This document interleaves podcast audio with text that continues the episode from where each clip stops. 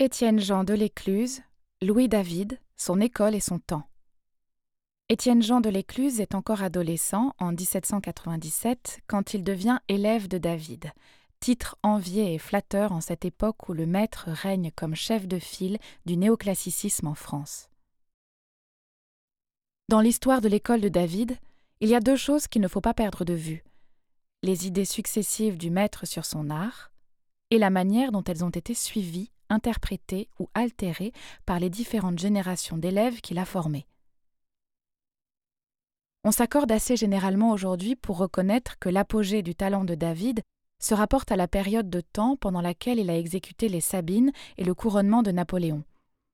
Mais c'est particulièrement lorsqu'il conçut et acheva le premier de ses ouvrages, de 1795 à 1800, qu'il poursuivit avec le plus de ferveur et d'énergie la réforme de son art, rêve de toute sa vie. Or, l'époque de cette tentative hardie est précisément la même que celle pendant laquelle ceux de ses élèves dont il a été question dans les chapitres précédents en méditaient une bien plus audacieuse encore.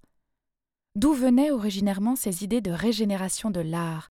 Comment et sous quelles influences David a-t-il cherché à en faire l'application par l'exercice de son talent?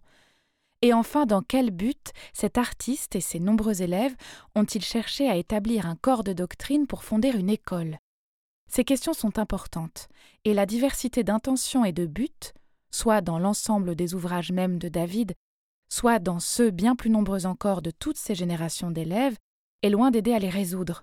En tout état de cause, on ne peut débrouiller ce mystère que par le secours d'une analyse approfondie des productions principales de cette école, et avant tout par l'examen de la première partie de la vie de celui qui en est le chef.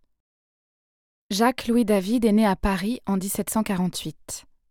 Dix ans après, son père, qui faisait le commerce de fer, fut tué en duel. Le jeune Louis David, resté orphelin à l'âge de neuf ans, adopté et élevé par son oncle, nommé Buron, fut mis au collège des Quatre Nations, où ses dispositions pour l'art qu'il a rendu illustre et le peu de goût qu'il manifesta pour les études classiques ne lui permirent pas de demeurer longtemps. On raconte de lui, quand il était enfant, ce que l'on répète de tous ceux qui ont exercé l'art de la peinture avec éclat, il couvrait, dit-on, ses livres de classe de dessin de toute espèce et négligeait ses autres études. L'un de ses professeurs, découvrant une marine que le jeune David avait dessinée sur son cahier, lui dit en faisant une double allusion à son peu de goût pour les lettres et à ses dispositions pour la peinture, ainsi qu'à un certain défaut de prononciation qu'il a conservé toute sa vie Je vois bien que vous serez meilleur peintre qu'orateur.